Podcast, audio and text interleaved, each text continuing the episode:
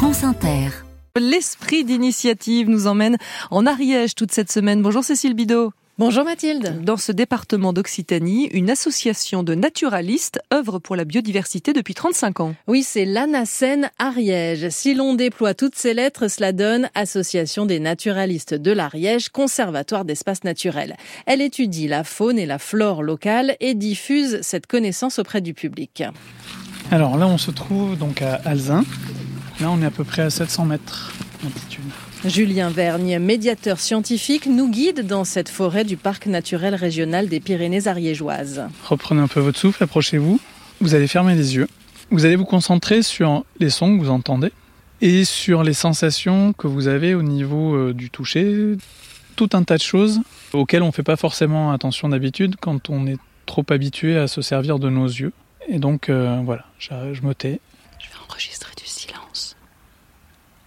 Quelle est la sensation qui vous a le plus euh, surpris?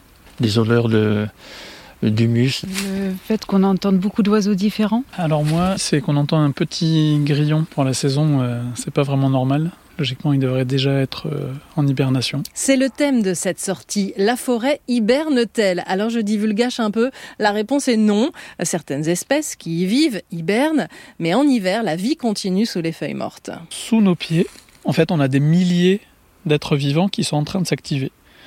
Et si on fait comme Morgane et qu'on va gratter un petit peu le, le, sol, on va se rendre compte qu'il y a des graines qui vont être protégées pendant l'hiver cette couche de, de, feuilles. Si jamais on gratte un peu plus, effectivement, on va trouver un petit escargot, on va trouver comme des mille pattes. Tiens, voilà.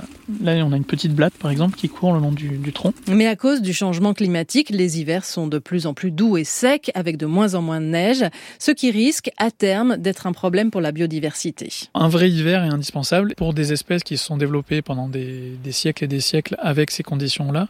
Ce qui est indispensable, c'est cette euh, saisonnalité-là. Après, si jamais il n'y a plus ça, bah, certaines vont arriver à s'adapter et d'autres euh, n'y arriveront pas.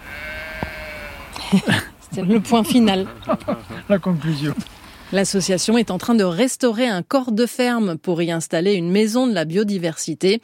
Théophile Rouault, responsable communication de l'ANACEN Ariège. Au sein du bâtiment, on va avoir énormément de, de nichoirs pour les oiseaux.